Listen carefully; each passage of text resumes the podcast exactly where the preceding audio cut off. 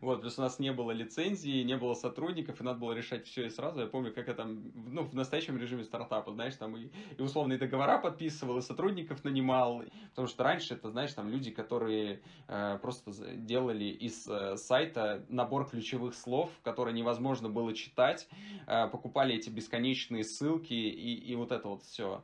А дальше, э, безусловно, это э, должно быть желание учиться, должно быть желание развиваться, потому что маркетинг, он очень э, сильно развивается.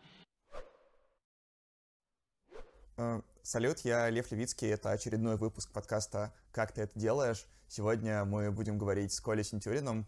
Коля занимается ростом продукта в компании, которая раньше называлась Mail.ru, а теперь называется ВК. Вот, поговорим про маркетинг, про продукты, а также про то, как все это совмещать, еще жить жизнью полноценной, не выгорать, балансировать и получать удовольствие. А, кажется, что у Коли все это классно получается, и будет очень интересно поговорить, как он это делает. Коля, рад тебя видеть.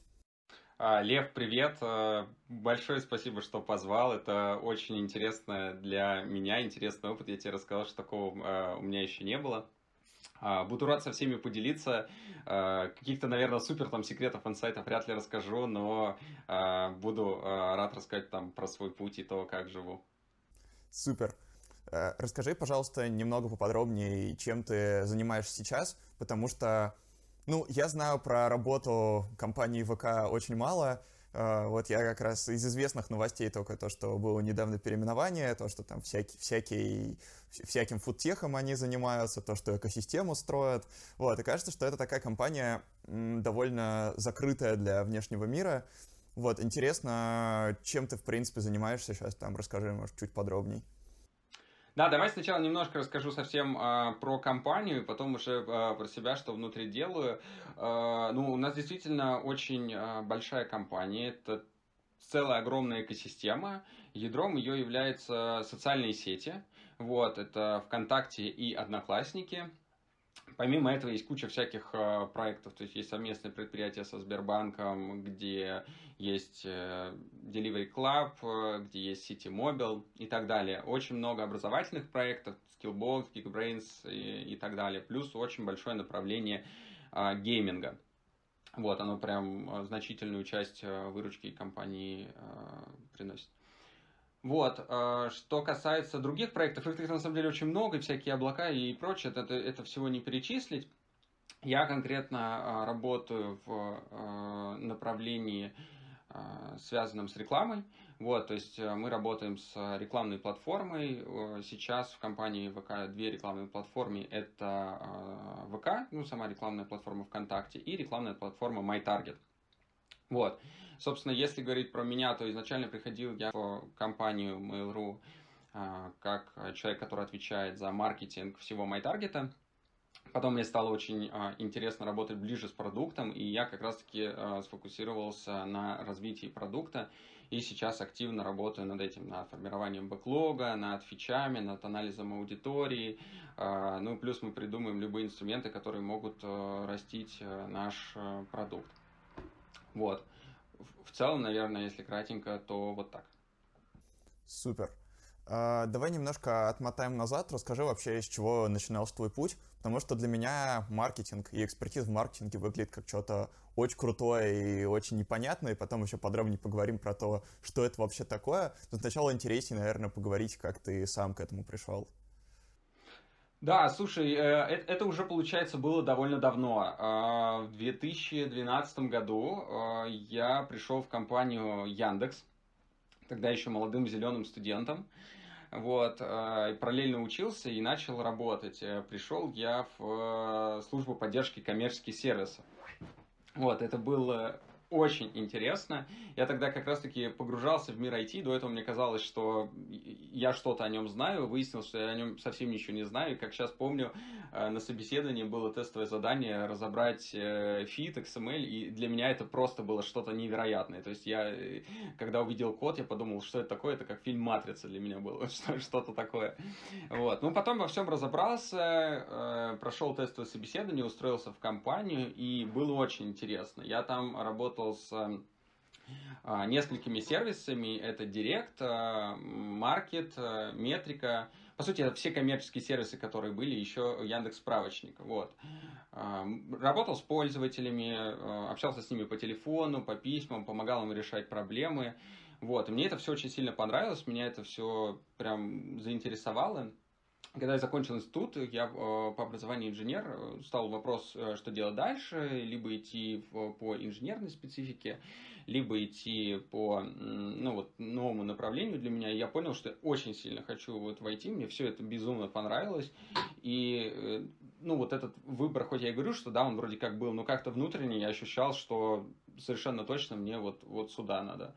Вот, и э, при этом я уже хотел э, расти за э, пределы Яндекса, потому что в Яндексе ты работаешь только с продуктами Яндекса. Вот, и я тогда ушел на э, фриланс.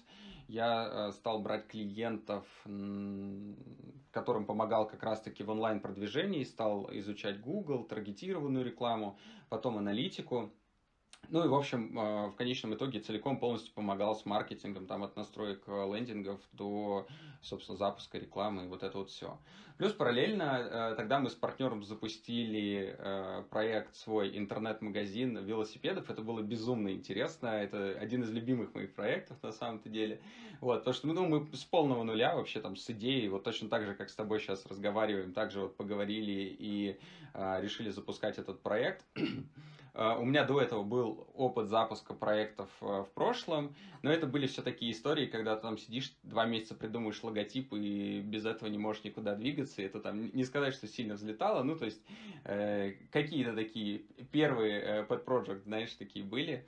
А, а тут уже получился полноценный проект, и почему я вот вспоминаю про вот эти первые проекты, потому что они на самом деле очень сильно помогли. Вот, э, не допустить тех ошибок. То есть как только стало понятно, что нам очень долго делать сайт, мы сразу же э, приняли приняли решение, что мы не будем делать сайт э, на какой-то там сложной платформе, а сразу же стали запускаться на а, готовом решении коробочном.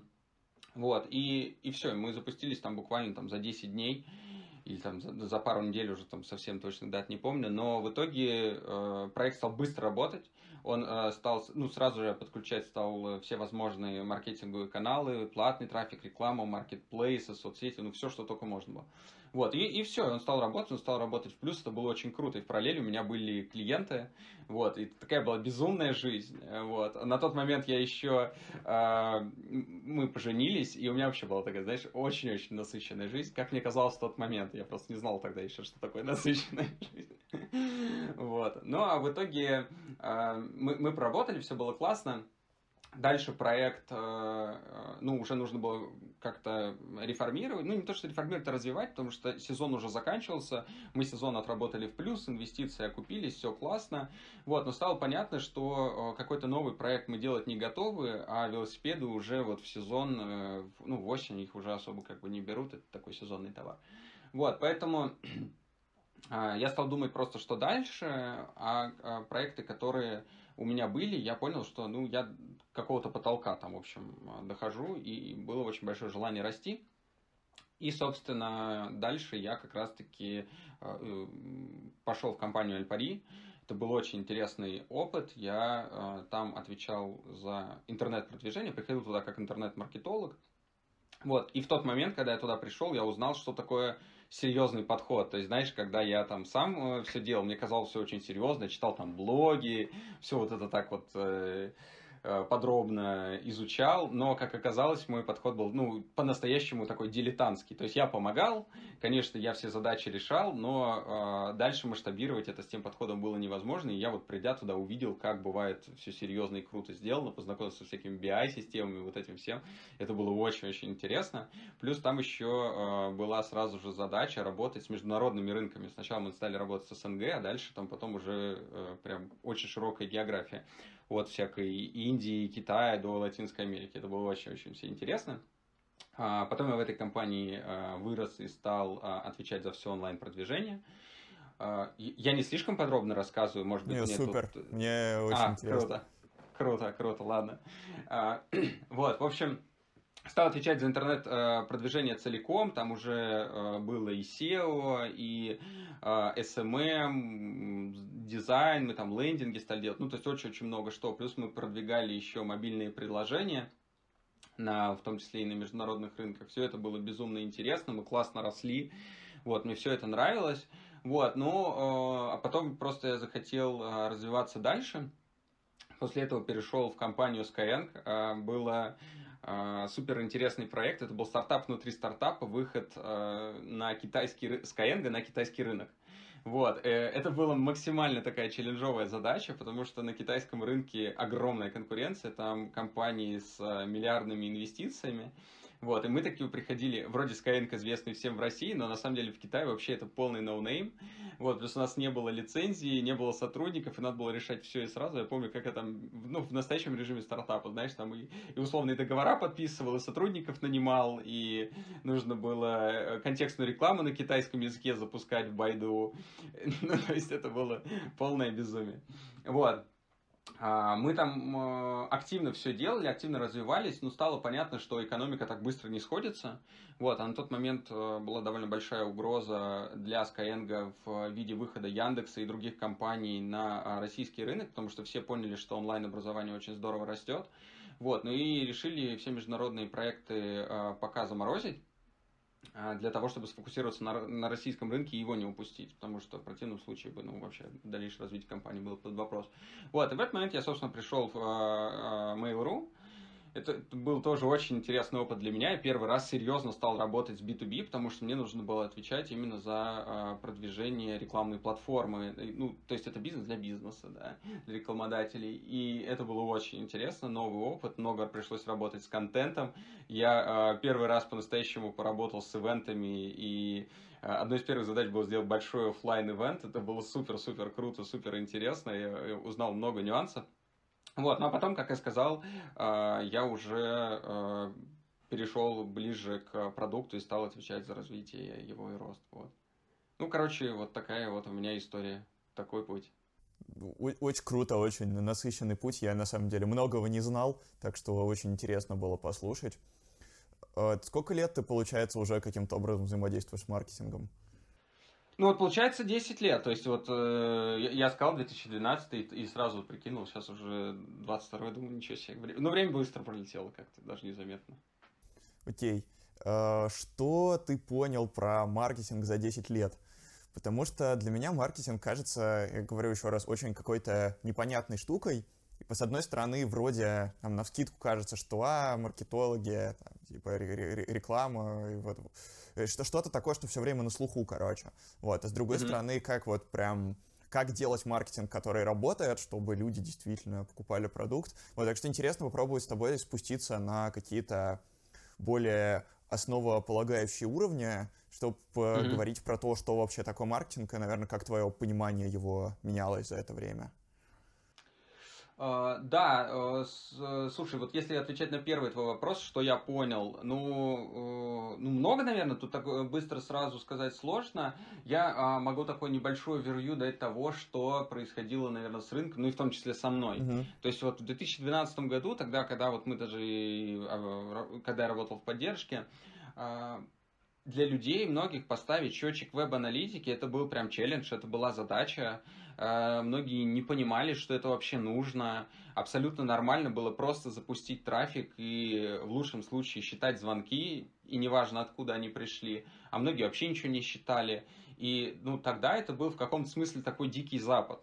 То есть, естественно, уже тогда существовали крутые, классные ребята, которые много что умели, это понятно, но их э, доля была совсем небольшой. Сейчас же намного больше э, людей все измеряет, все считает, ну, что может, да, и экспертиза на рынке выросла невероятным образом. То есть я здесь могу сказать, что вот наш рынок действительно классно развивается, классно растет, э, люди э, все меньше и меньше делают каких-то ошибок, э, каких-то таких вот бездумных вещей. Они, конечно, все равно остаются, это понятно, но вот если сравнить тогда и сейчас, это ну просто небо и земля. И, и что важно, то что тогда ну, настоящий эксперт это какая-то такая маленькая когорта людей, которые, или, или компании, да, которые прям все классно настраивали. А сейчас это становится ну, чем-то уже таким обыденным, чем-то э, таким понятным и э, то, без, без чего нельзя вообще жить и без чего нельзя делать бизнес, работать. Как вот CRM. То есть CRM, мне кажется, вообще такая же история. То, что в 2012 году, ну, какие там CRM, там, ну, что-то там, да, там у кого-то было, но в целом у кого-то было, у кого-то не было, а сейчас, мне кажется, уже сложно найти кого-то, у кого этого нет. Вот тут то же самое, то есть стало все намного более измеримым, экспертиза на рынке стала больше, и мы развиваемся очень круто. Вот. Угу. То есть маркетинг это какая-то штука, которая базово должна быть у любой компании. Ну, мне кажется, знаешь, э, я, наверное, не дам какого-то супер крутого определения, потому что всегда, когда я э, там читаю какие-то определения, они мне в том или ином виде не нравятся, потому ну, что определения они всегда сложно, такие, да. они, а, они, они всегда такие, да, запутанные, какие-то сложные, и почему так, на самом деле это понятно, потому что маркетинг это такая очень сложная и всеобъемлющая штука. И вот то, про что ты говоришь, эм, насколько Э, ну там у каждой компании это должно быть. Э, я думаю, что нет компании, у которого этого нет. Просто какие-то компании могут этого не осознавать, потому что любой компании так или иначе нужно заявлять о себе, так или иначе нужно общаться с аудиторией, и э, каждая компания сама выбирает этот язык общения с аудиторией, да, там способы коммуникации. У кого-то это осознанно, у кого-то неосознанно, но это в любом случае есть. Плюс каждая компания старается привлечь клиентов. А, для кого-то поэтому маркетинг заканчивается на Яндекс Директе э, или там на Google Ads, а для кого-то это 360, это медийные перформанс-каналы, это там глубокая аналитика и вот это вот все. Ну, то есть, э, я думаю, для каждой компании это определение свое и в каком-то смысле для человека свое, но я не верю, что есть компании, которые без, могут вообще без маркетинга, и неважно, осознают они этого или нет. Какие вообще есть способы для компании рассказать о себе? Понятно, что это очень широкий вопрос, но можешь, наверное, выделить несколько основных направлений и заострить какие-то важные вещи, которые про них нужно знать. Uh, да, ну, конечно, если мы говорим про компании, которые, э, например, присутствуют в онлайне, то, конечно же, заявить о себе самый простой, понятный и быстрый способ который вот на собственном примере своего там проекта, ну и других, которых я работал, очень хорошо работает, это, конечно, реклама. То есть ты берешь, просто запускаешь э, трафик, у тебя для этого, по сути, должна быть посадочная страница, э, ее сейчас очень можно легко собрать, даже не имея своего сайта, почти там все сервисы э, рекламные предоставляют э, ну, какую-то там базовую такую страничку, куда уже можно лить трафик. Все, это самый первый, самый понятный способ. Дальше там реклама, она уже там тоже разделяется, там таргетированная есть реклама, контекстная реклама. А, помимо этого, если мы говорим про полноценный сайт, конечно же, это а, SEO-продвижение. Вот, а, ну, то есть поисковые запросы, которые пользователи просто вводят в строке, да, и это такой органический, условно бесплатный трафик. А, можно получать. Естественно, это соцсети, да, то есть э, соцсети это ну, очень важный канал а, общения, информирования, взаимодействия с аудиторией, а, ну и, соответственно, продаж своего конечного продукта.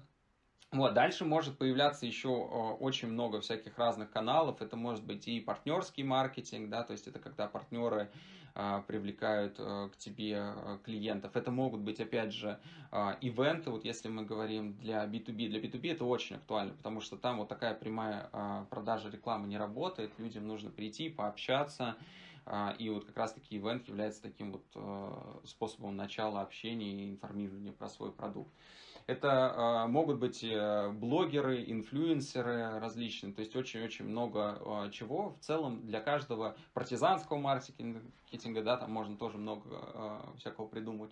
То есть для каждой компании в целом это, ну, такой более-менее свой набор, но вот какие-то, если говорить про совсем базовые и крупные каналы, то вот это, пожалуй, те, про которые я сказал. Есть такое мнение, что SEO уже не работает. Это неправда? Конечно. Это, ты знаешь, я слышу это мнение, вот, наверное, с тех пор, как я вот пришел, ну, то есть вот 10 лет, наверное, я слышу это мнение. Это, конечно же, неправда, ну, 100%. То есть вы можете открыть условный там SimilarWeb, посмотреть некоторые проекты, долю э, трафика и увидеть, что у многих сайтов доля органического трафика 70%. Понятно, что там есть, наверное, большая доля бренда, но в целом это не важно. SEO работает 100%, SEO работает очень хорошо я не знаю, почему такое мнение к SEOшникам. То есть у меня есть предположение, да, почему так. Потому что раньше это, знаешь, там люди, которые э, просто делали из э, сайта набор ключевых слов, которые невозможно было читать, э, покупали эти бесконечные ссылки и, и вот это вот все. Но SEO тоже эволюционирует, оно тоже развивается. Ну, такие способы уже продвижения не работают, так вот в тупую ты все это, как там раньше, делать не можешь. И, конечно, это намного такой более умный подход. Это в первую очередь про создание архитектуры э, сайта, структуры сайта, это про создание э, про анализ аудитории, да, вот, э, то есть перед, перед тем, как вот нормальным SEO заниматься, нужно а, составить нормальное семантическое ядро, для этого ты анализируешь аудиторию. То есть это нормальная полноценная работа, которая действительно дает результат, дает результат очень хороший. Потому что а, SEO какая проблема? Там часто в конкурентных нишах очень сложно туда зайти, но после того, как ты туда зашел, на самом деле тебе это дает э, очень хороший возврат на инвестиции, и ты довольно долго... Ну, ты, то есть там нет таких колебаний, как с рекламой, где ты включил рекламу, у тебя работает, выключил рекламу, она не работает. Нет, там все э, немножко там с другой скоростью работает, как вход, так и выход, даже если ты ничего не делаешь. Поэтому ну, SEO точно работает, 100%. А, как вообще понять, какой маркетинг работает, а какой нет? Я догадываюсь, что там есть какие-то метрики, но интересно от тебя это послушать. И, наверное, в целом какие-то такие мысли о том, э, как э, отличается хороший маркетинг от плохого маркетинга, который работает, а маркетинг, который не работает. Угу. А, слушай, э, хороший, плохой маркетинг, ну, для меня это такие очень оценочные, да, угу. вещи. То есть, э, для меня маркетинг во многом это про цифры. Вот, у любого бизнеса должно быть понимание, сколько, ну, что для него выгодный бизнес, что для него невыгодный бизнес. Это сто процентов про математику, то есть это, это так или иначе раскладывается на цифры. Соответственно, любой бизнес должен понимать, насколько то продвижение, да, там тот маркетинг, который есть, он э, окупается или не окупается. То есть это в целом история про окупаемость. Когда мы так, про такой, например, говорим понятный перформанс-маркетинг, там э, все, все довольно просто. То есть у тебя, ну, давай какой-нибудь пример, чтобы, наверное, было там совсем, да, понятно. У тебя есть какой-нибудь э, магазин, у которого должна быть э, какая-то стоимость заказа. Это первый такой упрощенный пример. Не знаю, например, там тысяча рублей.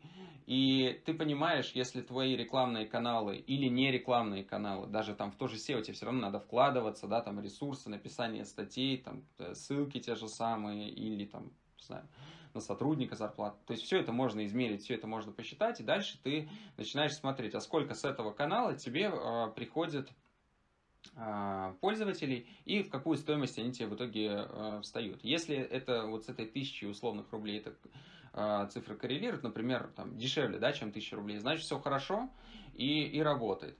Э, дальше уже, конечно, начинаются нюансы, а можно ли сделать еще лучше, можно ли э, там еще эту цифру как-то оптимизировать, ну, и, и вот тут уже э, ну, нужны, конечно, конкретные примеры, конкретное погружение.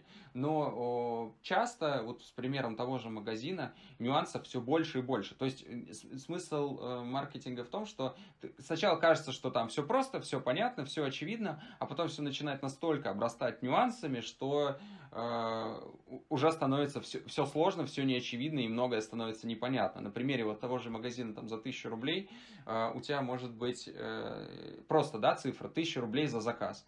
А, а потом ты начинаешь считать, что, оказывается, одни заказы тебе э, приносят э, одну выручку и одну прибыль, а другие заказы другую выручку. И ты уже начинаешь э, связываться вот с этими показателями, да, то есть ты там начинаешь считать там э, долю рекламных расходов, ты начинаешь считать на инвестиции. А потом тебе начинает становиться интересно не просто привлекать, например, а, там, не знаю, вот на вот эти заказы, да, там, а, пользователь, а тебе становится интересно привлекать новых пользователей, например, по, а, по платным каналам, потому что ты понимаешь, что э, по э, бесплатным каналам ты существующих пользователей тоже можешь каким-то образом там догревать, не знаю, через пуши, через email рассылки и так далее. И это становится очень сложной такой э, системой, в, в, в которой уже начинает, как я говорил, появляться очень-очень много э, нюансов, ну и в них уже начинаешь разбираться. Вот, поэтому хороший маркетинг, наверное, отвечая на твой вопрос, это тот, который понимает вот эти нюансы, осознает их и умеет правильно работать с цифрами, правильно считать. Простой пример – это инкрементальный трафик, то есть часто есть история про то, что один э, рекламный канал, ну, если говорить про рекламу, да, например, да, это часто и не про рекламу, но мож, можем сейчас для простоты понимания сказать про рекламу. Начинает каннибализировать другое. Что это значит? Ты, например, запустил, а, когда ты там маленький проектик, да, ты запускаешь один рекламный канал, у тебя больше ничего нет, вроде все просто. Ты вложил там, не знаю, 10 тысяч рублей или там 100 тысяч рублей и посчитал, сколько у тебя пришло с рекламы. Все просто. А когда ты становишься большим проектом, к тебе могут прийти по брендовому запросу э, по рекламе, по брендовому запросу по органическому трафику, могут прийти по рекламе из соцсетей, а могут прийти еще по, там, по другим каналам, то все становится очень запутанно и, и становится непонятно. И вот э, часто происходит такая ситуация, что на самом деле не понимают э, сами бизнесы, что им в итоге сколько приносит. Потому что еще у каждого канала есть своя специфика. Условно, поисковая реклама, она очень хорошо работает по, э, по модели атрибуции last click. То есть это когда ты просто кликнул на рекламу, и все, сразу же мы засчитали этого пользователя. А реклама в соцсетях часто работает не так. Она работает часто по модели post-view, то есть э, эффективно, когда ты сначала рекламу посмотрел, и первым касанием ничего не покупаешь, потому что у тебя нет такого намерения, тебя реклама догнала. И э, вот, вот здесь вот начинается вот эта вот мешанина. А как тебе один канал от, от другого отличить? А, а добавляет тебе вот какой-то плюс один канал э, какой-то дополнительной ценности? Или он просто начинает условно воровать клиентов у других каналов в твоей системе аналитики, и все. И, и вот этих вот нюансов начинает становиться довольно много. А, но те ребята, которые вот этими вопросами задаются, которые эти вопросы решают, они ну, большие молодцы, и это скорее про хороший маркетинг. Вот, это один из примеров, конечно, это не про все, но я думаю, такой наиболее наглядный. А как отвечать на такие вот вопросы про сложные нюансы? С помощью очень хорошей аналитики? Да, да, ну, э, конечно, то есть в первую очередь, э, ну вот аналитика это вообще сто процентов Э, то, что должно быть у любого маркетолога, у там, любого хеда маркетинга, любого человека, который вообще этим занимается. То есть ты берешь, у тебя должны быть понятные дэшборды, в которых ты сразу же видишь наглядно, с чего, собственно, может даже начинаться день, да, и, и по-хорошему и должен начинаться. Ты просто берешь и смотришь цифры какие цифры там за сегодня, какие за неделю, за месяц и так далее. Смотришь динамику, что с ними происходит. И если аналитика не настроена, то ее, безусловно, нужно настраивать.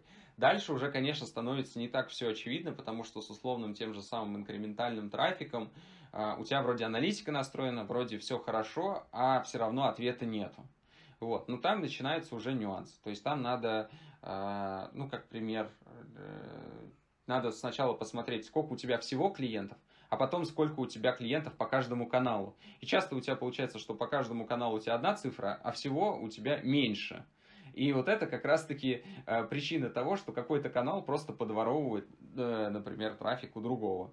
Вот. Э, и, и здесь уже надо проводить исследования, надо проводить вот замеры вот этой инкрементальности. Сейчас есть во многих рекламных системах такие возможности. Часто там уже менеджеры самих рекламных систем с этим помогают. Ну, в общем, надо разбираться. То есть цифры должны быть базово по умолчанию, это 100%.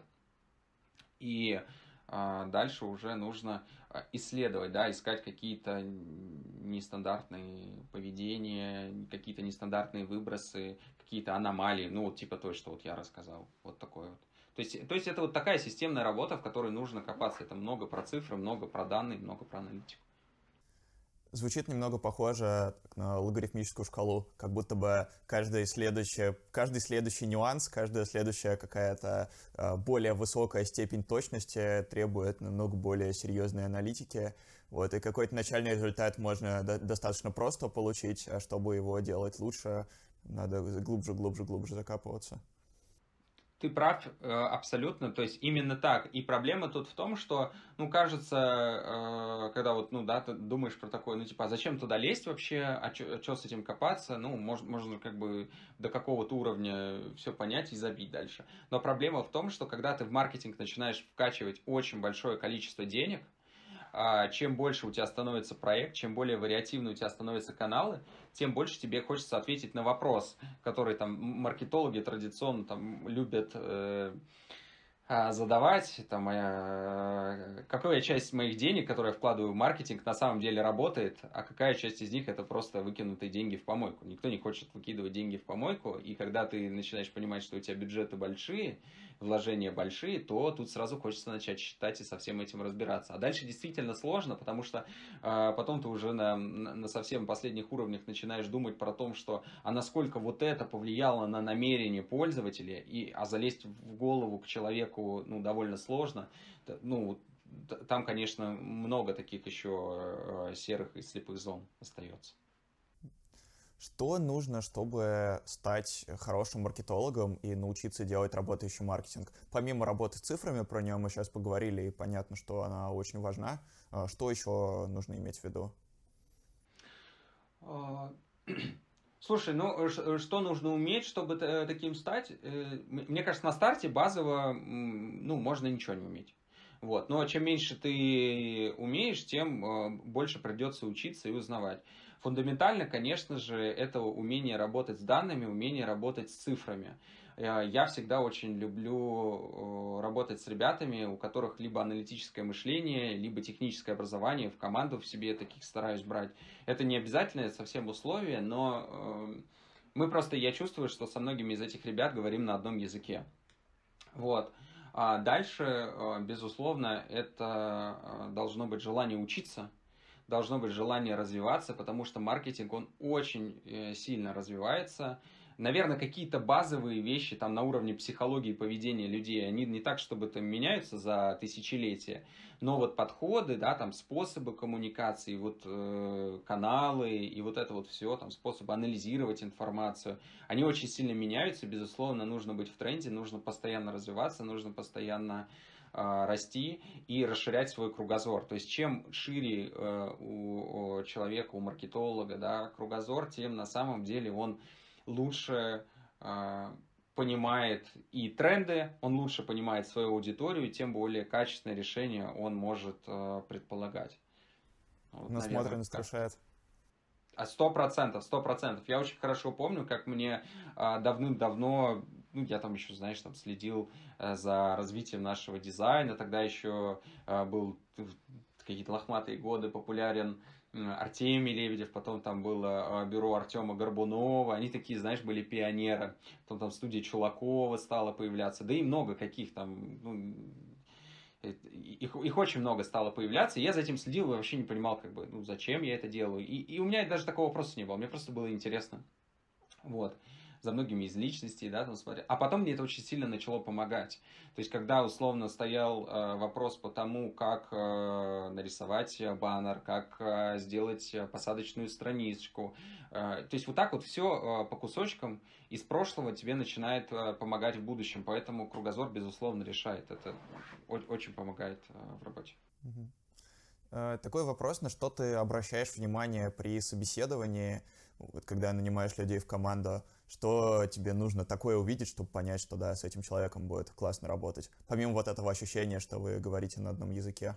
Потому что оно, правда, очень важно, это я понимаю. Ну да, э, конечно, э, во-первых, это то, что мы говорим на одном языке. Во-вторых, э, мне очень нравится, когда у человека горят глаза.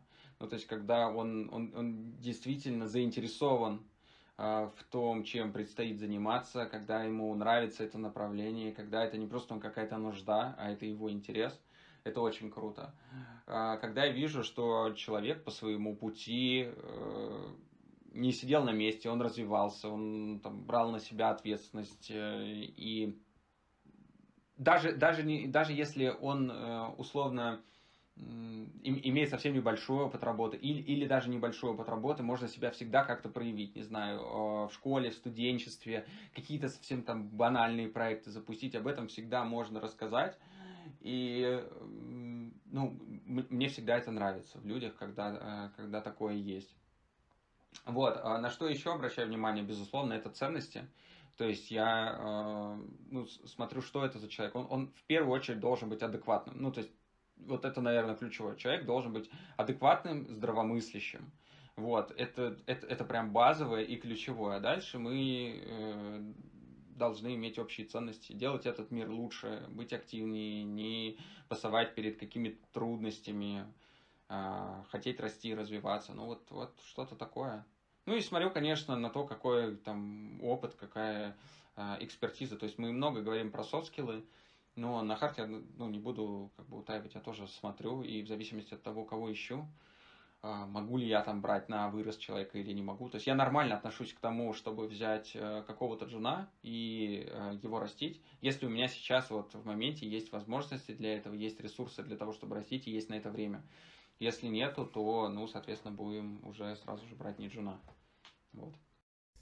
Интересно, тогда вопрос следующего уровня. А как растить джуна, чтобы он классно научился выполнять задачки и брать на себя ответственность, и вот дальше рос под, э, вместе с тобой, вместе с вашей командой?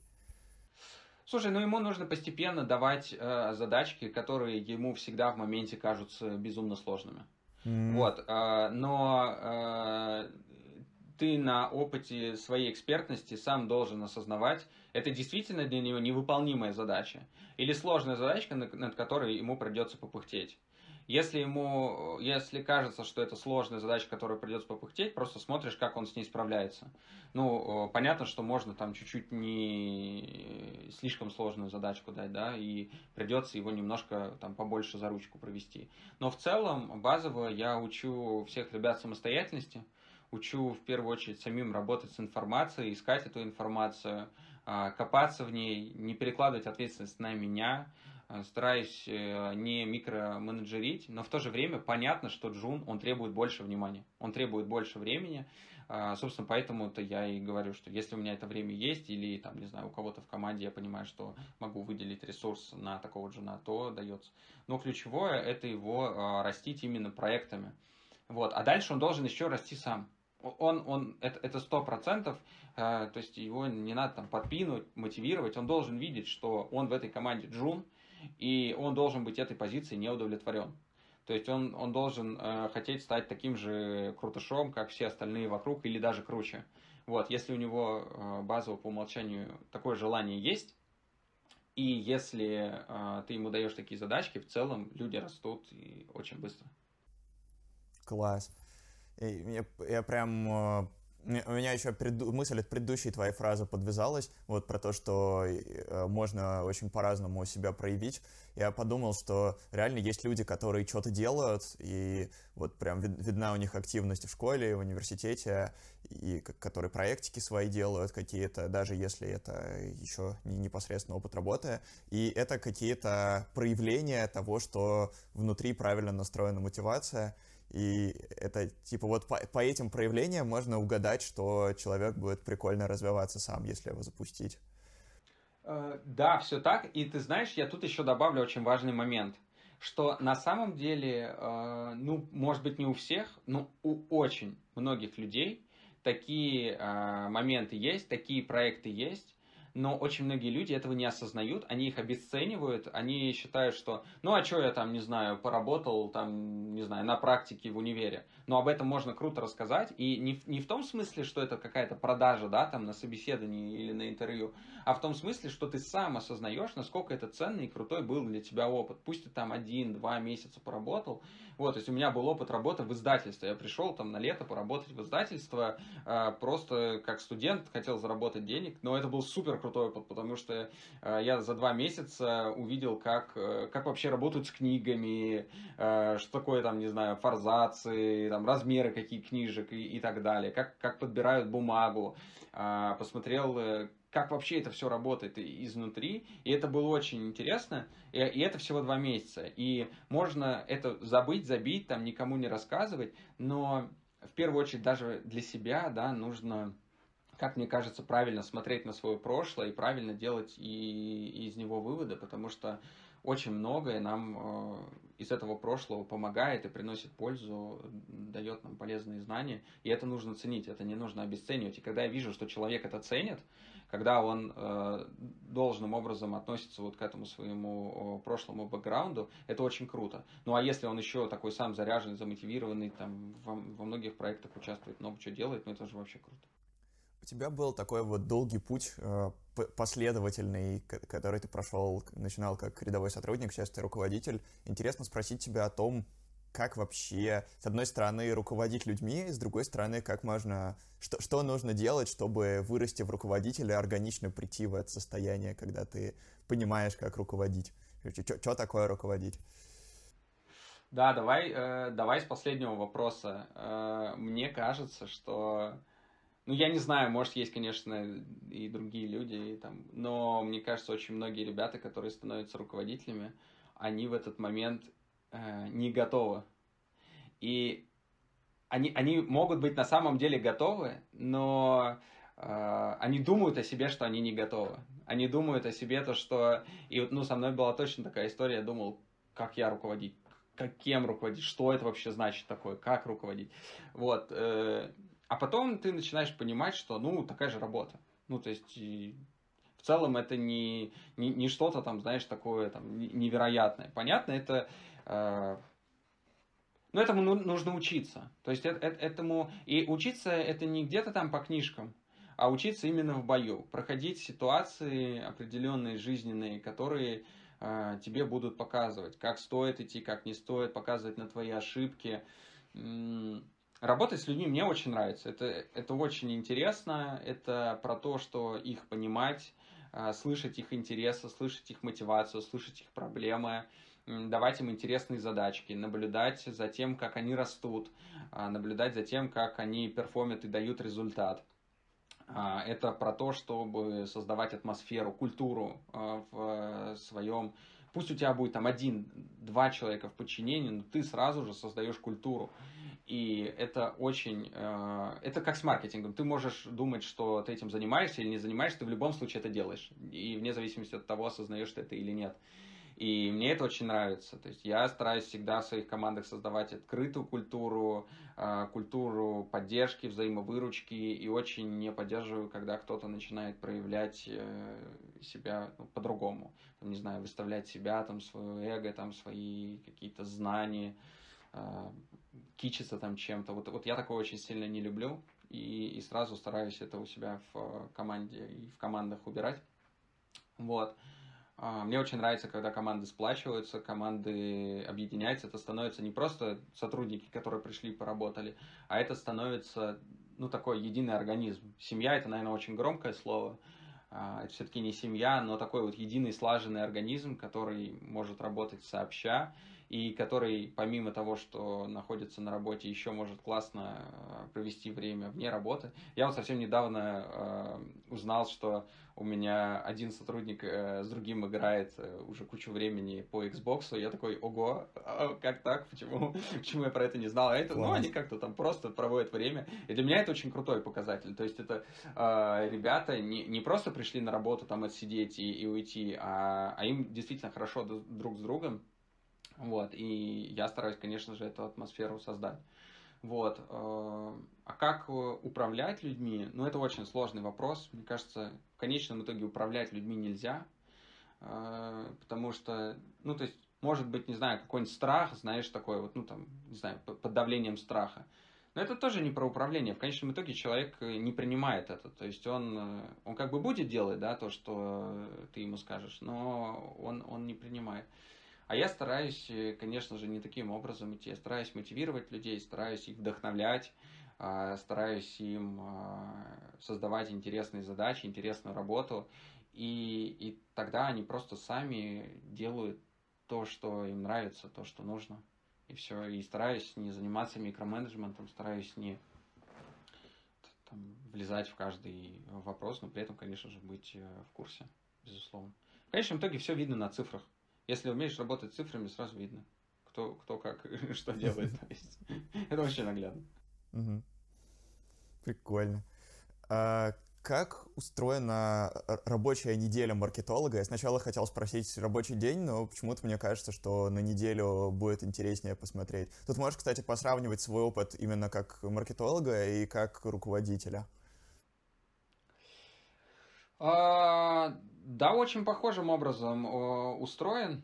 Конечно, у руководителя больше встреч, э, конечно, руководитель э, меньше или совсем, э, работ, совсем мало работает руками, вот, а, намного больше работает с данными и с цифрами, но Просто, когда ты как маркетолог, ты, скорее всего, отвечаешь за какой-то конкретный канал, конкретный кусок. Ты очень глубоко идешь в эти цифры, да, то есть для тебя важны вот эти все детали.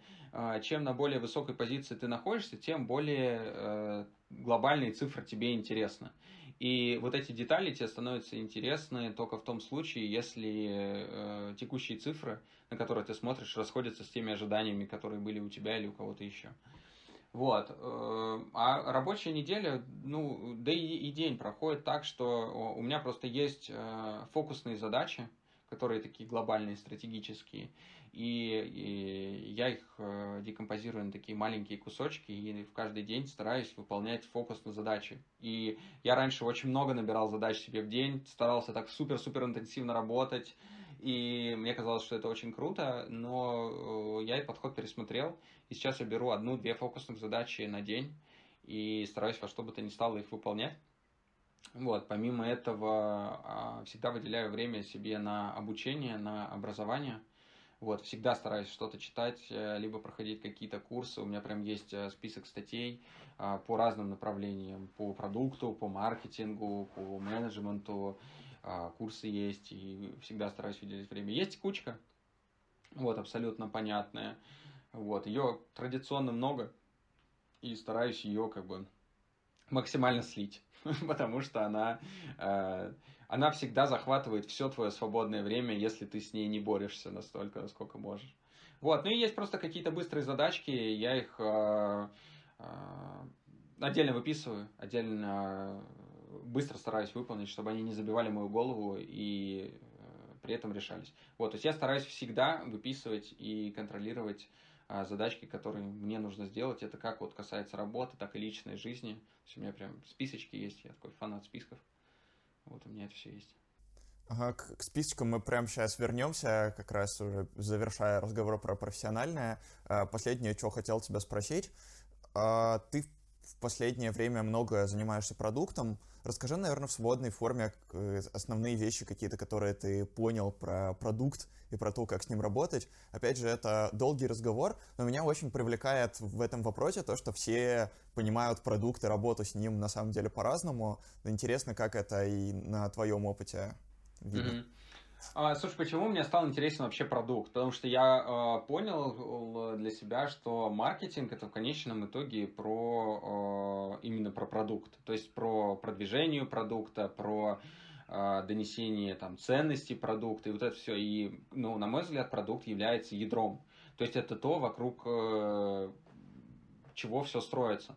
Маркетинг, конечно же, неразрывно с этим связан, но э, продукт это вот такая вот коровая штука, очень-очень а, важная.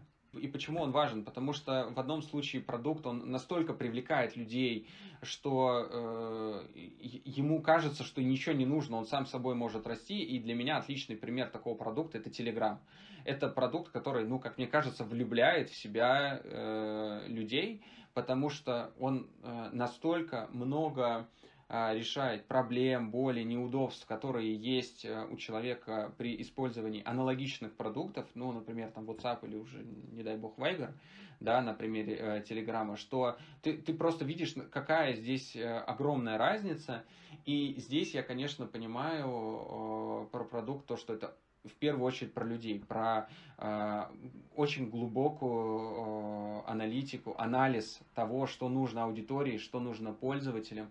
Это способность предвосхищать какие-то вещи, способность очень э, быстро э, ловить тренды, да, то есть здесь отличный пример у Инстаграма, который поймал тренды по э,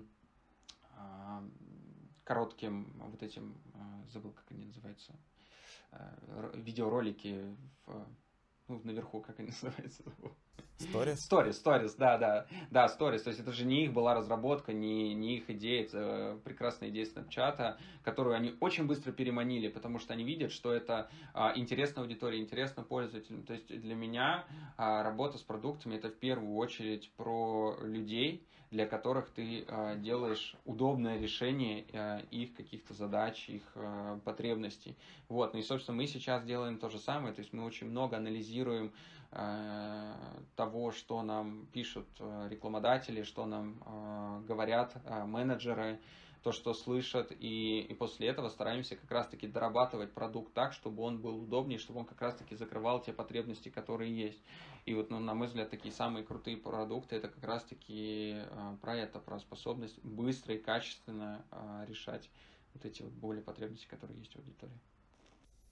Золотые слова. Мне очень нравится мысль, что продукт это в первую очередь про людей, которые им пользуются, и про то, что надо постоянно думать, для кого это делается. Это правда очень круто.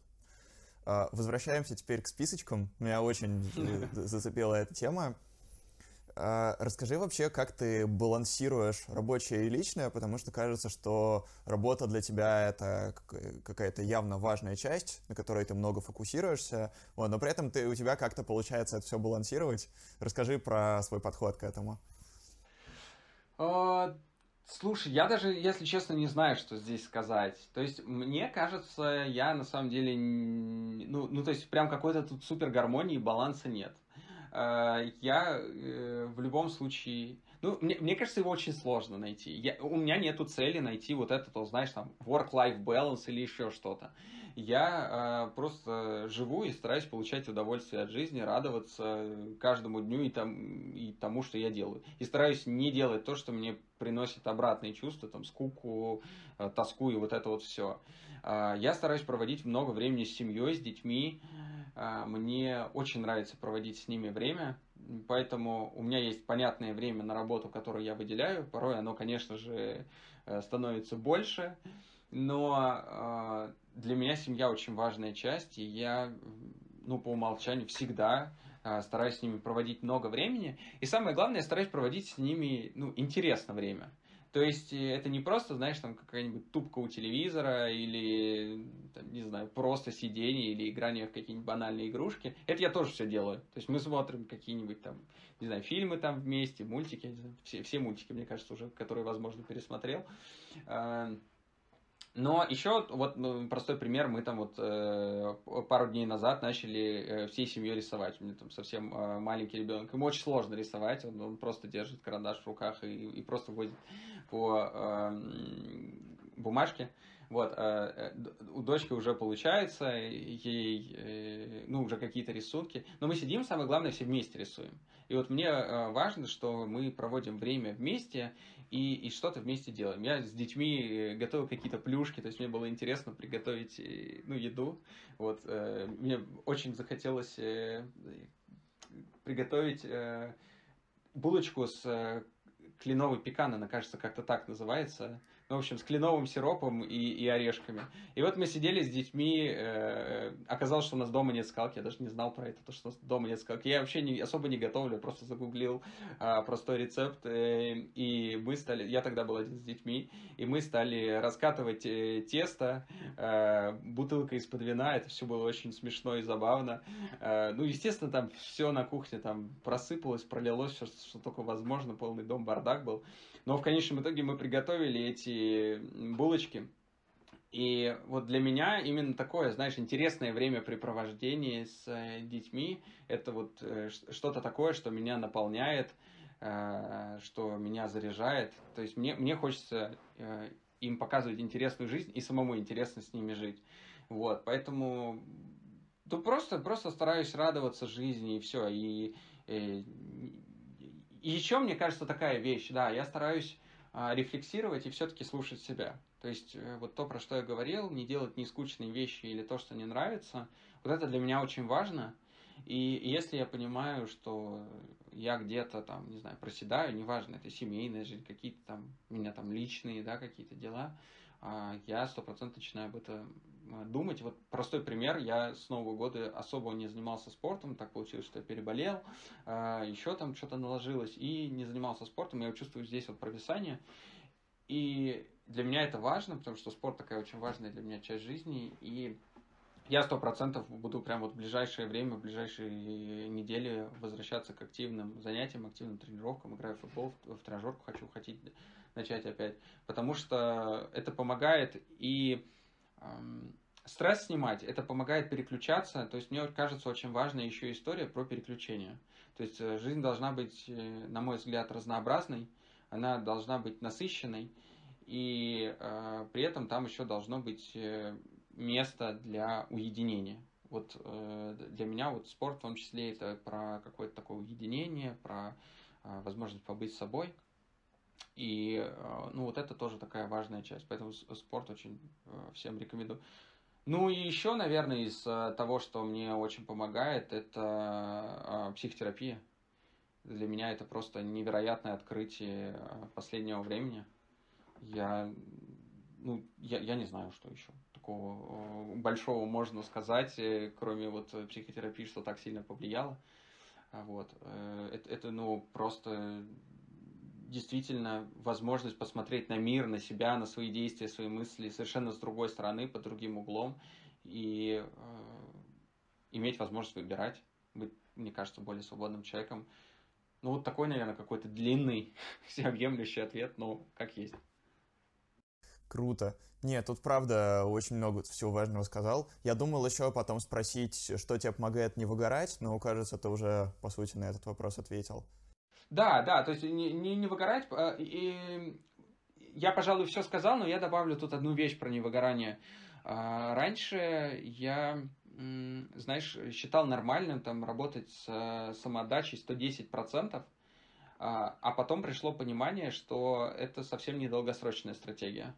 И вот если вот таким вот способом отдаваться, неважно чему, то вот как раз-таки можно выгореть. У меня есть примеры знакомых и друзей, которые даже не под воздействием каких-то внешних факторов, а скорее внутренних такой, знаешь, э, самомотивации или еще чем-то э, действительно выгорали. И это, и это большая проблема. Поэтому я стараюсь вот здесь как раз-таки себя слушать. И когда понимаю, что я подбираюсь вот к чему-то такому, после чего дальше станет совсем тяжело, вот тут я э, стараюсь чуть-чуть притормозить для того, чтобы совсем не улететь куда-то. Вот, вот, вот это еще важная часть, помимо того, что сказал. Интересно тут тоже спросить тебя, как руководителя, ты как-нибудь пробуешь балансировать нагрузку людей в команде, если, например, тебе кажется, что они выгорают, или они сами про это говорят? Были ли у тебя такие опыты? У меня никто в команде не выгорал, слава богу. Ура. Э, я стараюсь... Э, ну, то есть есть ребята, которые уставали, но это было не выгорание. А, я, во-первых, э, всегда за то, чтобы отдыхать. То есть это еще одна очень важная часть, э, которая помогает не выгорать, это отдыхать. Люди должны ходить в отпуск, должны переключаться, видеть какие-то новые места, видеть каких-то новых людей. Это супер полезно для этого человека, это супер полезно для работы, это наполняет его жизнь интересом. Это вот ну, первая такая важная часть. Второе, я безусловно всегда смотрю за нагрузкой всех ребят и точно знаю, кто у меня нагружен больше, кто меньше. Ну и стараюсь никого не перегружать так, чтобы ну, то есть я стараюсь не доводить до ситуации, когда у меня человек там работает с утра до ночи и уже дышать не может, и а на него еще что-то накидывается. То есть, ну, в таком случае я просто это эскалирую э, проблему и говорю, что, ребят, у нас просто не хватает ресурсов под те запросы, которые есть. Давайте думать, как это решать, либо там э, что-то еще придумывать. Ну, то есть, это, это все равно путь недолгосрочный, потому что если человек это опять же с точки даже зрения менеджмента, да, если человек вот в таком вот э, ритме, режиме работает, он поработает, поработает, поработает, а потом он, скорее всего, выгорит и устанет и уйдет. Тебе нужно будет искать нового человека, э, ему плохо, тебе плохо. Короче, это для всех какая-то проигрышная история. Поэтому э, вот, вот здесь стараюсь держать баланс, просто общаюсь с командой, общаюсь с ребятами, провожу ван-он-ваны и слушаю их. Понял. Да, мне очень нравится подход про то, что вы, выгоревший сотрудник — это плохо для всех. Типа и для него самого это плохо, и для команды это плохо, и для компании это плохо. Вот. И на самом деле, чтобы людям было хорошо, это наоборот для всех хорошо. Как бы, э, у них так и есть. И ты знаешь, я, я еще, у меня есть еще личная такая история. То есть я, ну, я действительно переживаю за ребят. Э, ну, то есть помимо там работы, результатов, еще чего-то, ну, то есть мне не безразличны те люди, с которыми я работаю, они мне по-настоящему дороги, и, ну, мне, мне не хочется, чтобы им было плохо. Я не хочу для них создавать такие условия, мне, наоборот, хочется, чтобы им было классно, хорошо, и, и вот так. Очень здорово. Кажется, мы сейчас очень классно подсветили вот эту вот эмпатию, которая важна для выстраивания э, команды кажется, что да, очень важно тут э, слушать, слушать себя и слушать людей, много, много слушать, короче, надо. Да, и ты знаешь, э, тут вот такая история, э, я с тобой хочу, Лев, поделиться. Я видел другие примеры. Я видел примеры, где никого не слушали. Я сам работал, да, в, э, в таких, э, где руководителю, ну, казалось, как будто, ну, не то чтобы все равно, но как будто, да, какое-то такое безразличие. И более того скажу, что это может работать. Э, и это может давать результат.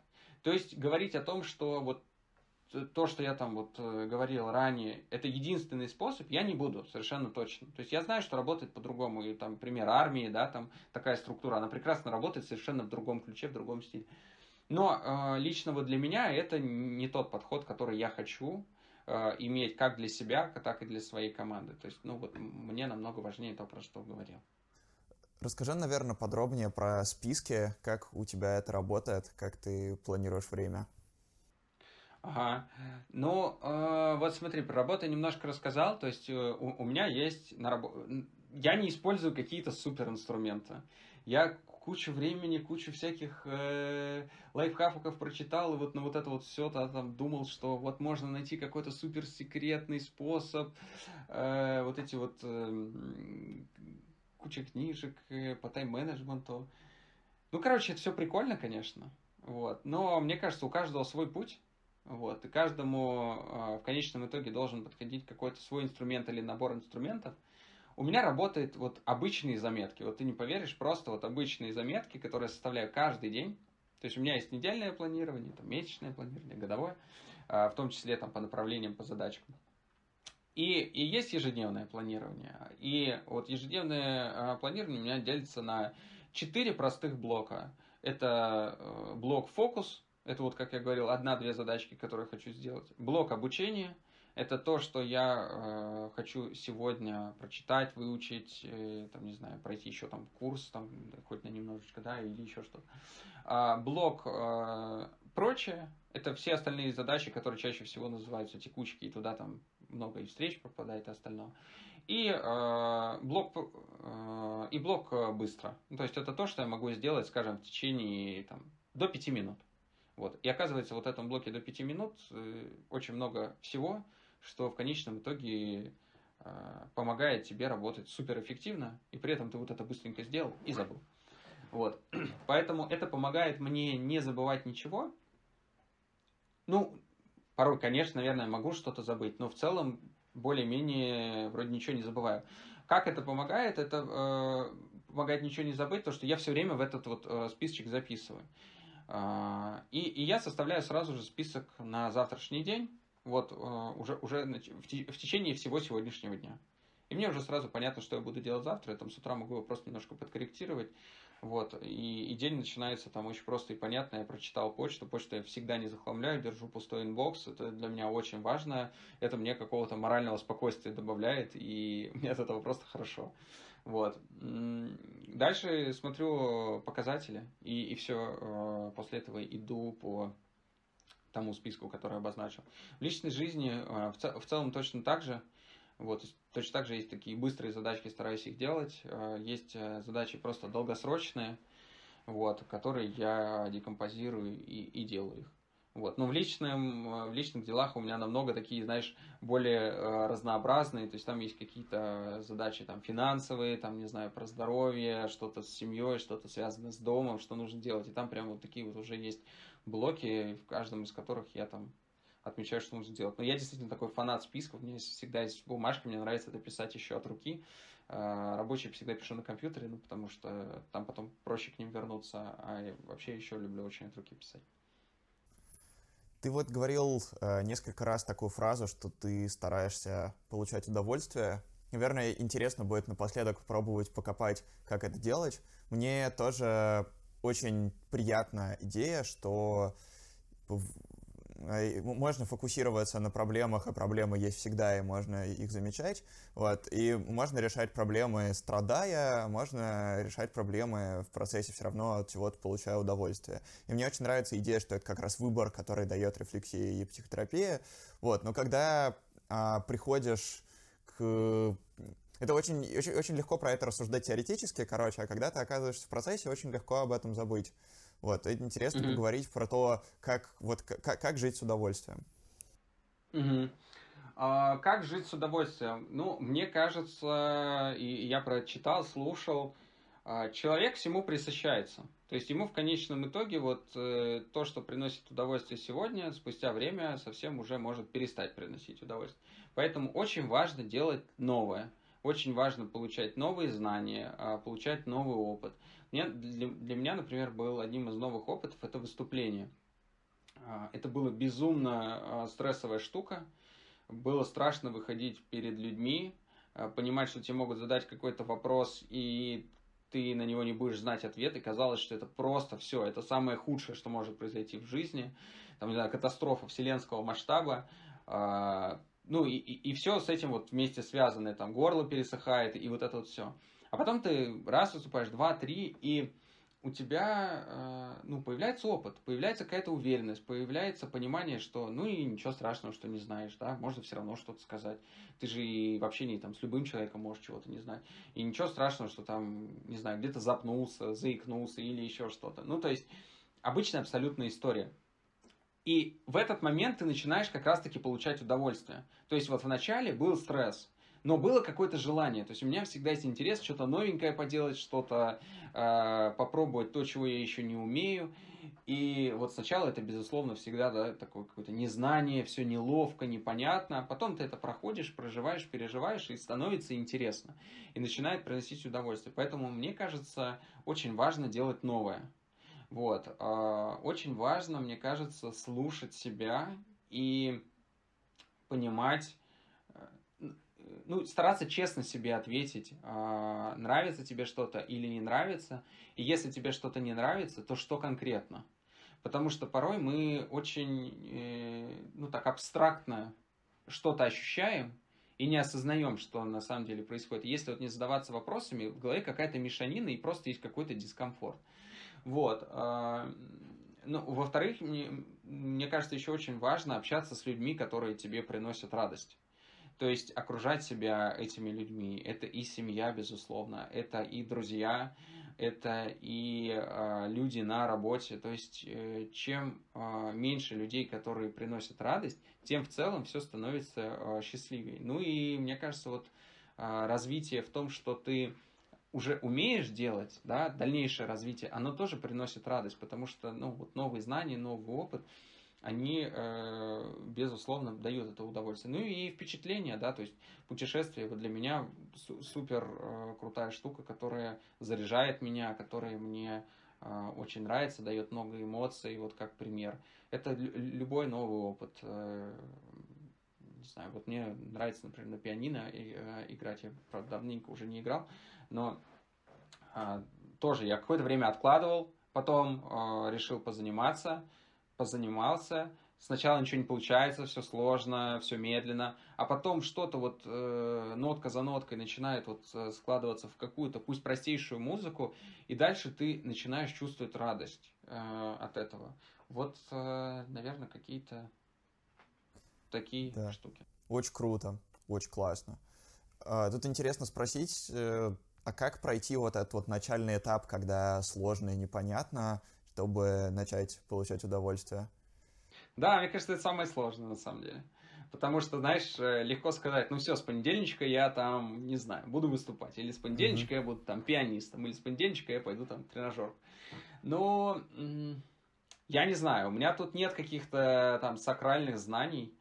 Э, просто, наверное, не нужно повышать э, планку на самом старте да, то есть не нужно ждать, э, как вот мне кажется, что спустя там типа месяцочек занятий, вот у тебя все попрет, чем, чем бы ты ни занимался, да. То есть э, не нужно думать, что какие-то вот эти вот первые усилия дадут тебе результат. Вообще не надо про него, мне кажется, думать на старте.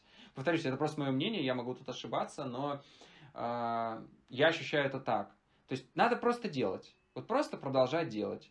И если хоть что-то, хоть какой-то минимальный есть прогресс, хоть какое-то минимальное изменение, обязательно его подмечать.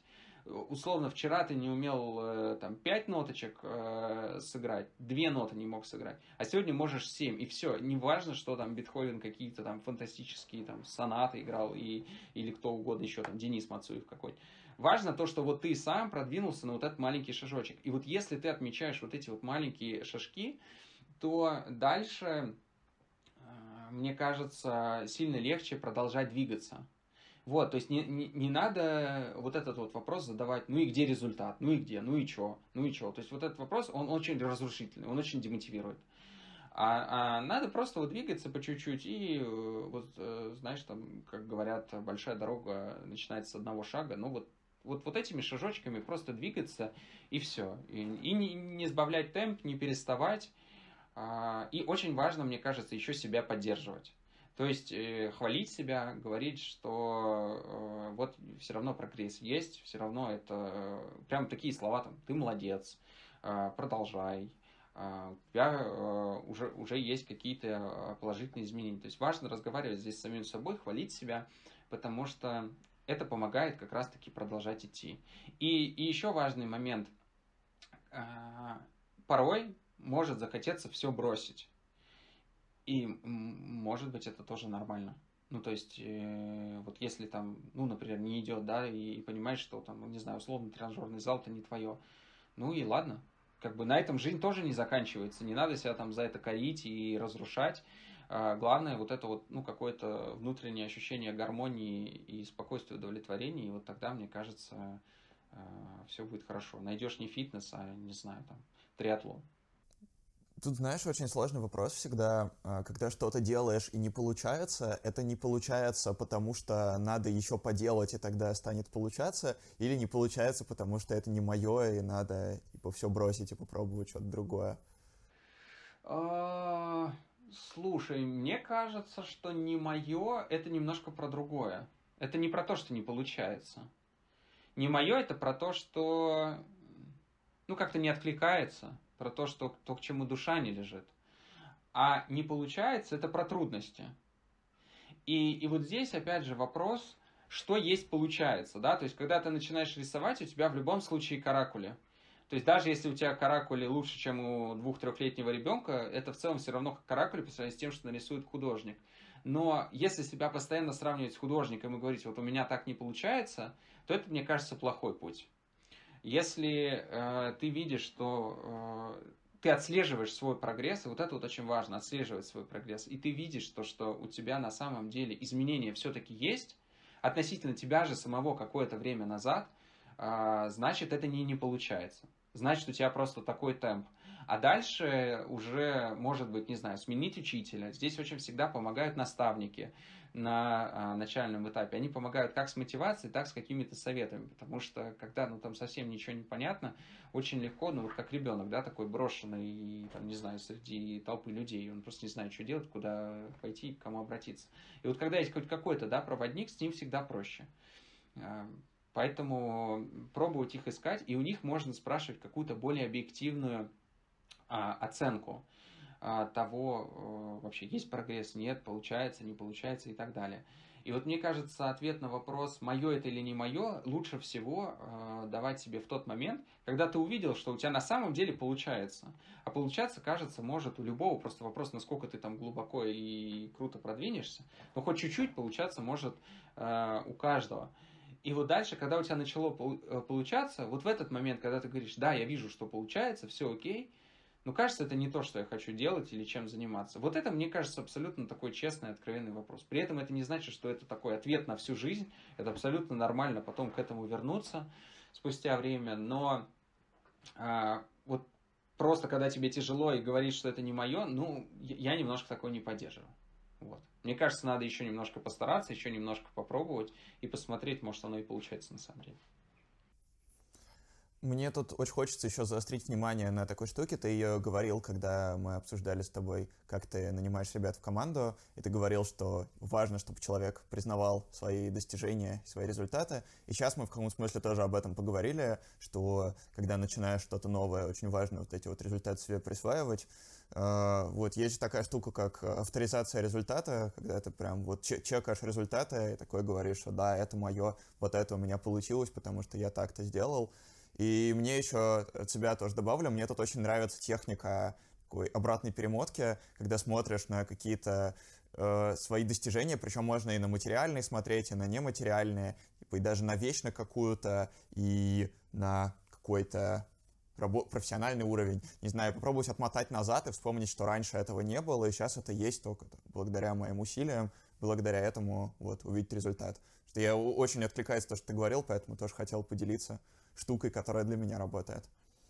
Да, это, это, это очень крутой э, способ, э, потому что, ну, мы, надо понимать, что мы все субъективны, да, то есть мы все там подвержены там миллионам искажений вот этому всему, и, и ну, если не смотреть назад, не, не прокручивать, да, вот то, как вот ты говоришь, да, не делать э, вот этих выводов, то, э, ну, очень легко все обесценить, очень легко все обесценить, а обесценивая, э, ну, конечно, начинаешь очень сильно разрушать. И вот то, что ты сказал про команду, э, вот я хочу тут заострить очень важное внимание, что э, вот мы на работе, на самом деле точно такие же, да, там, не знаю, в бизнесе, где угодно, как и в жизни. Просто мы – это мы. И мы транслируем те ценности, ту культуру, те взгляды, которые у нас есть по умолчанию в нас. Вот, поэтому я очень верю в то, что вот человек, вот условно, вот какой он э, условно руководитель или, не знаю, там, подчиненный, да кто угодно, да, такой он и человек. То есть ты, понятно, у каждого там э, свои роли, но в целом какие-то такие вот фундаментальные штуки, они распространяются, кажется, вообще на все. Да, очень круто, согласен. А, предлагаю переходить к Блицу. Э, хочешь еще чем-нибудь поделиться в основной части? А, Слушай, я хочу поделиться только тем, что э, перед началом правда переживал э, и понял, что мне очень нравится этот э, формат. Очень благодарен тебе, спасибо тебе большое, что позвал, потому что ну, э, э, это очень здорово. Я тебе сказал там э, перед началом, что это как будто бы вот психотерапия очень напоминает, и действительно похоже. Вот, так что всем, кто э, в подобном не участвовал, очень советую. Очень классно. Да, ребят, пишите мне, приходите на подкаст, рассказывайте. Приходите к Льву, да. Да. А Точно. А также, раз, раз уж на то пошло, если вы смотрите это видео, не забудьте, конечно же, поставить лайк, чтобы побольше людей про него узнало, подписаться на канал. Вот эти все прекрасные штуки. Их очень скучно говорить, но они, правда, очень важны, потому что алгоритмы, маркетинг э, работают. Это все помогает, да. это все работает, точно. Да, точно. это все работает. Перейдем к Блицу. А, три суперсилы, которые помогают тебе двигаться вперед. Ну, наверное, какой-то внутренний оптимизм. То, что вот я э, радуюсь и хочу жить, и, и получать жизни удовольствие. А второе, это, наверное, ну, энергичность какая-то, энергия. Вот. И, и третье, это желание сделать что-то достойное, что-то такое большое, что-то ценное, оставить после себя какой-то достойный, приятный след. Наверное, вот это. Супер. А, расскажи про, э, может быть, свой любимый кейс из карьеры, если, конечно, про него можно рассказывать. Вот что как э, что-то не получалось, а потом пришел ты и что-то придумал и привнес какую-то ценность, и что-то стало лучше из-за этого. Угу. А, слушай, ну да, да, давай тут несколько историй, которые, ну, две истории у меня сразу вот возникли в голове. Mm-hmm. Первый это вот э, интернет-магазин, как про который я говорил. Почему э, он возник? Потому что его просто не было. То есть это был полный ноль, это вот, ну, пустыня, то есть вообще отсутствие чего бы то ни было. И он вырос, пусть в очень маленькую, скромную, но все-таки единичку. Это такой был путь, э, который мы прошли.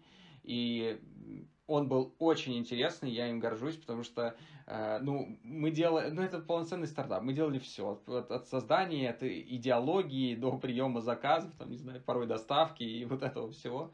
Вот, э, я, я очень горжусь, горжусь тем, что мы его быстро запустили, горжусь тем, что он э, работал в плюс, то, что все инвестиции окупились, и, ну, вот я вообще считаю, это классный, крутой проект. Еще один кейс, про который ты сказал, не то чтобы там ничего не было до моего прихода, но когда я пришел э, в компанию Mail.ru, мне, э, ну, мы разговаривали с руководителем, и я говорил, что, ну, вот мне нравятся челленджи, мне нравятся какие-то вызовы, мне нравится что-то, не просто там какую-то рутину, там сидеть и вот делать, что все и так умеют, а вот э, что-то другое. И он сказал, ну давай тогда сделаем э, большую конференцию. У него была в планах и до этого сделать большую конференцию. А я вообще тогда не работал с э, ивентами. То есть я даже не представлял, что это такое. И мне нужно было за три месяца собрать огромную конференцию в офлайне вообще с полного нуля. А, а ну, те люди, кто занимается офлайн ивентами особенно большими, представляют, что это такое. Это очень сложно.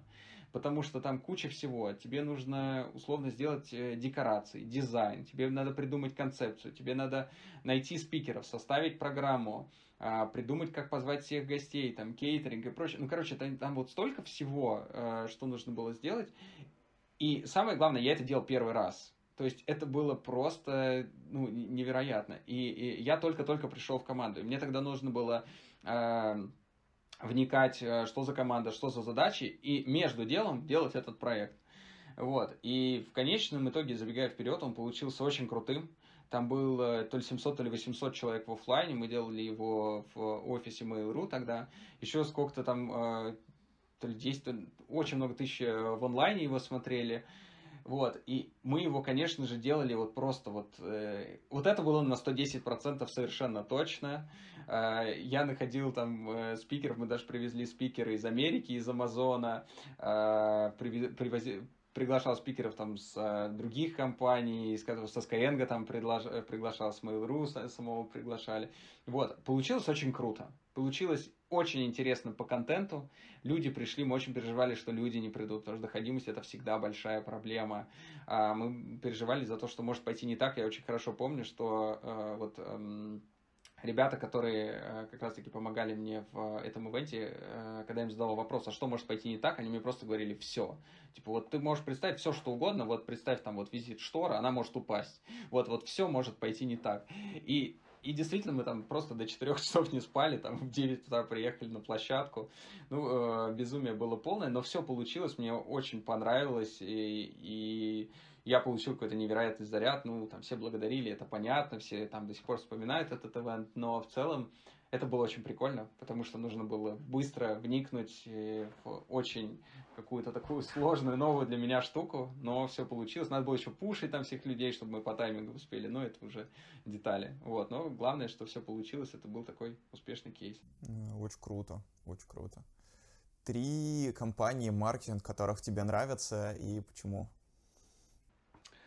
Так, э, три компании маркетинг, которых мне нравятся. Вот я сейчас понял, что я в своем пути совсем э, не рассказал про мету. А на самом деле мне этот проект э, нравится невероятно. Я как раз благодаря нему пришел в терапию. И э, во многом и благодаря Ване Замесину, Ване тоже очень благодарен, и Карине, и вообще всей команде, которая э, там есть. И невероятно люблю и ценю этот проект.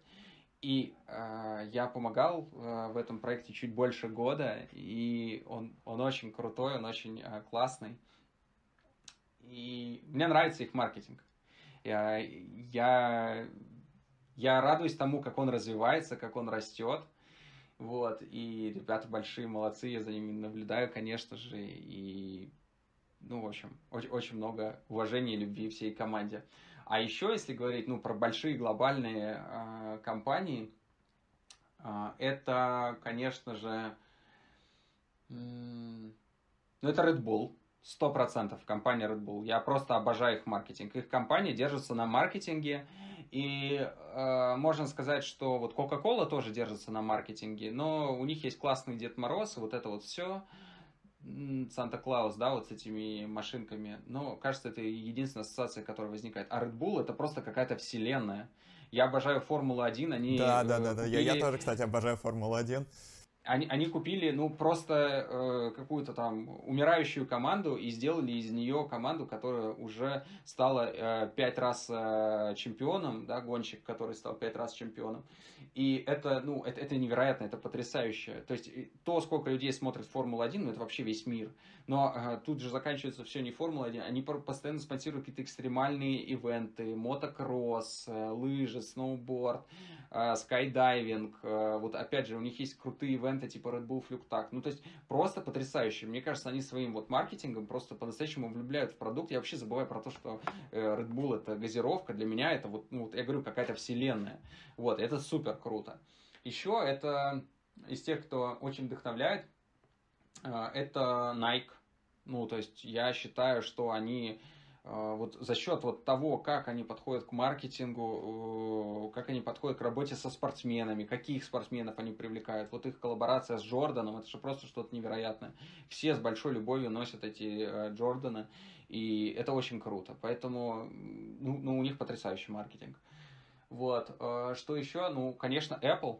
Ну, то есть они просто офигительно позиционируют э, свой продукт. Э, они очень круто отстраиваются от конкурентов именно э, за счет маркетинга. Такое ощущение, что есть Apple и есть весь остальной рынок. И вот это как раз-таки им удается делать уже десятилетия. И, и это просто ну, невероятно. Это, это вот очень-очень круто. Еще, конечно, э, большие молодцы Tesla. Э, там, конечно, понятно, еще есть личность Илона Маска, которая, ну, безусловно, там в, в центре всего этого стоит. Но они очень здорово ведь посмотрели на то, как Apple действует и то, что делает Apple. И все уже тысячу раз сказали, что Tesla это iPhone на колесах. И не просто так, потому что, ну, они так и позиционируют себя, они используют там много таких же подходов. Это вот очень круто, а, я считаю. Ну, мне кажется, еще много можно а, компаний классных вспомнить. Ты назвал сейчас мету в, в ряду э, крупных американских корпораций, вот, и мы можно подумать, что это та самая мета, которая экс-фейсбук. Вот, нет, но, нет, но, я, но я, нет. конечно, я, конечно, э, слушай, Мета вообще, это, это Facebook нечестно поступил по отношению к Мете, потому что Мета существовала, а Facebook просто взял и спер имя у э, благородного проекта и сделал нечестно и нехорошо, но и ладно, пусть как бы каждый развивается э, по-своему. Э, компания MIF сделала ребрендинг, и оказалось, что у них такой же логотип, как у Мета. Facebook сделал ребрендинг и назвался Метой как проект Мета. Ничего страшного, самое главное, чтобы именно вот этот психотерапевтический стартап, проект Мета продолжал развиваться. Для меня это супер важно. Вот, и я надеюсь, что э, он, он будет и дальше расти. Они, правда, большие молодцы. Ребята делают супер классные вещи. А из русскоязычного рынка что тебе нравится? Из русскоязычного рынка, так, дай подумать. Э, мне сразу приходит эм, Яндекс Драйв. Я не хочу говорить весь Яндекс, потому что весь Яндекс это очень большой и э, большое количество компаний. Вот. Э, а вот Яндекс Драйв мне очень нравится, как э, коммуницируют, то, как они стали писать на машинах, как они общаются в, э, ну, вот, в поддержке, да, там в чате, как они вообще взаимодействуют с пользователем. Мне очень нравится. А, кстати, может быть, такую неочевидную вещь скажу, но мне очень нравится, как вот именно с точки зрения маркетинга и коммуникации все происходит у правительства Москвы. Они, ну, прям большие молодцы. Они подбирают э, очень приятный э, язык общения, э, очень профессиональный, такой очень хороший. Они подбирают очень хороший контент, видео, фото, материалы. Они прям стали на этом заморачиваться, и мне приятно видеть, что это госсектор, который м, коммуницирует с людьми на понятном им языке, на э, понятном им способе, и совсем это не выделяется относительно, не знаю, каких-нибудь корпораций и компаний. Вот, еще, наверное, отмечу Delivery Club, тоже большие молодцы, много чего интересного сделали, там было много э, и спецпроектов прикольных, там всякие духи запускали со всякими ароматами, ну, короче, много-много всего классного делали, тоже э, большие молодцы, ну, да, много, э, тоже, наверное, в России можно компании вспомнить, которые классно делают. Тинькофф тоже большие молодцы, такой очень системный, очень комплексный. Э, подход используют. Интересно тут тебя еще спросить, ты работал в Мете э, парт-тайм директором по маркетингу. Вот, интересно, что, какую ценность э, тебе это дало, потому что, ну, по сути, это был... Нельзя, наверное, сказать, что это был пэт-проект, это скорее была такая дополнительная зона ответственности. Вот, и кажется, что для многих менеджеров это могло бы быть таким потенциально интересным шагом к развитию, когда ты дополнительно к основной работе еще вот part-time руководишь где-нибудь, и там у тебя зона ответственности больше, чем на основной работе, и как-то, наверное, интересно это все должно мэчиться, поэтому вот хотел тебя спросить про это тоже. Да, слушай, это был супер интересный опыт, э, потому что, ну, до этого так не делал. И э, у меня, естественно, было супер мало времени, там, буквально несколько часов там, в неделю, которые мог э, выделять. А, поэтому приходилось ужимать все свои знания, опыт и экспертизу, которые есть вот э, в то время, которым я располагал, и э, успевать за это время делать все.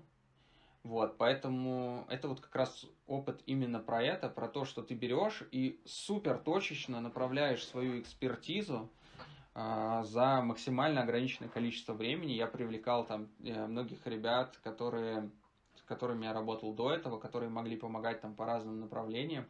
И, и это помогло проекту расти. Мы по итогу э, за год выросли в три раза. Это было супер круто. И это очень хороший э, опыт по работе с командой, да, то есть э, руководить командой, когда у тебя совсем нет времени, это, ну, совсем а, по-другому, совсем сложно, но и очень интересно. Нанимать людей тоже очень сложно, очень интересно. Поэтому я думаю, это, это просто потрясающий опыт, плюс ну, сама команда просто была невероятной, сам, сам проект, э, мне все, все очень нравилось. Э, он на тот момент еще был нон-профит, то есть я во многом и идеологически туда приходил, и э, ну, у меня там куча любви, добра к этому проекту, не знаю, тепла. Вот. Поэтому это, это, наверное, про то, как можно общаться в команде, про то, какую можно создать культуру за пределами, там, не знаю, какого-то одного отдела, это ну, что-то невероятно теплое. И в то же время, как можно, несмотря на это, делать результат. Ну и традиционно, как в случае там со Skyeng, да, тут то же самое. То есть у тебя нет ресурсов, а тебе надо перформить, тебе надо давать результат. И, э, ну, я еще раз убедился, что это все можно делать. И это было очень интересно. Здорово. А, что бы ты сказал себе 20-летнему? 20-летнему?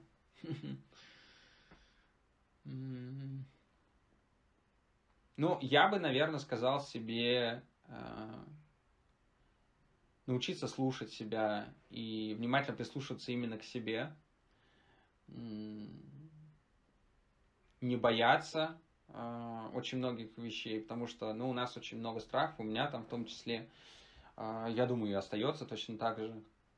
И а, эти, эти страхи очень блокируют, очень мешают, а в большинстве случаев они ну, совершенно не нужны. И ну, это какая-то просто э, лишняя штуковина, которая в голове лежит. Вот, э, да, прислушиваться к себе и слушать, идти зову сердца и а, не бояться.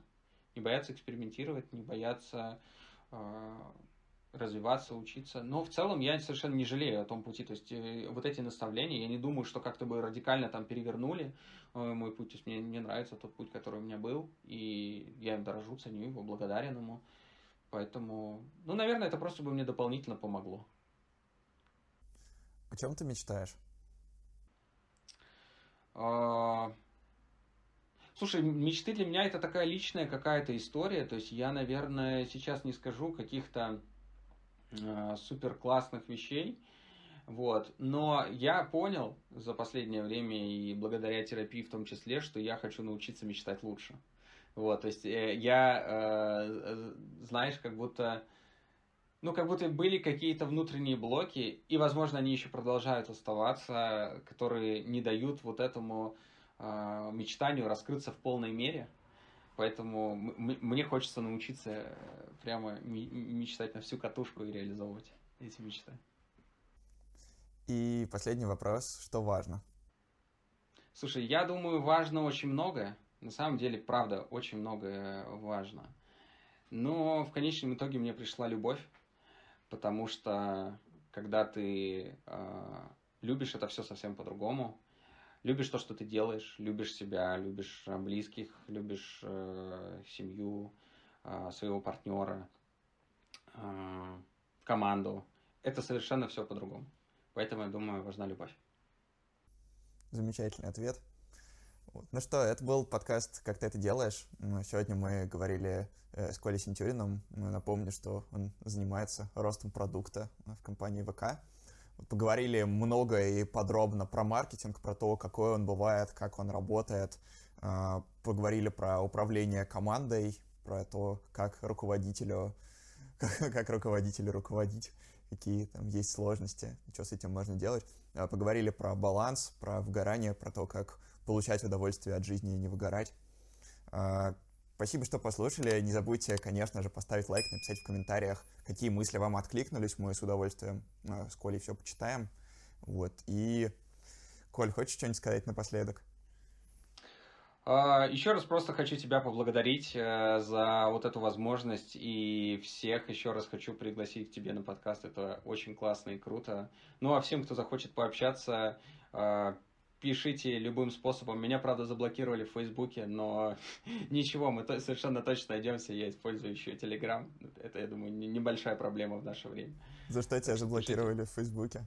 Слушай, я сам не понял. Ну, то есть, это, это какая-то абсолютно безумная история. У меня, э, скорее всего, из-за того, что у меня было два аккаунта, то есть у меня был какой-то служебный аккаунт для рекламы, я решил в него зайти. Мне там попросили добавить мой номер телефона, я добавил свой номер телефона, еще подумал, а может это и не стоит делать. В итоге у меня отвязался э, вот этот мой номер телефона с моего основного аккаунта, и после этого я не смог зайти в основной аккаунт. Я и даже не могу написать в поддержку, ничего не могу, нашел какую-то почту, отправил им письмо. Ну вот, не знаю. Может, придется создавать новый аккаунт. Он, он у меня вообще с года с 2005 или 2006 этот аккаунт. Ну, очень давнишний аккаунт, короче. Ох уж это мета, да. Да, это... Но это другая мета. Это другая, не, другая та, мета. не та прекрасная мета, про которую рассказывал, да. Спасибо, что послушали, ребят. До следующих выпусков. Пока-пока. Всем счастливо.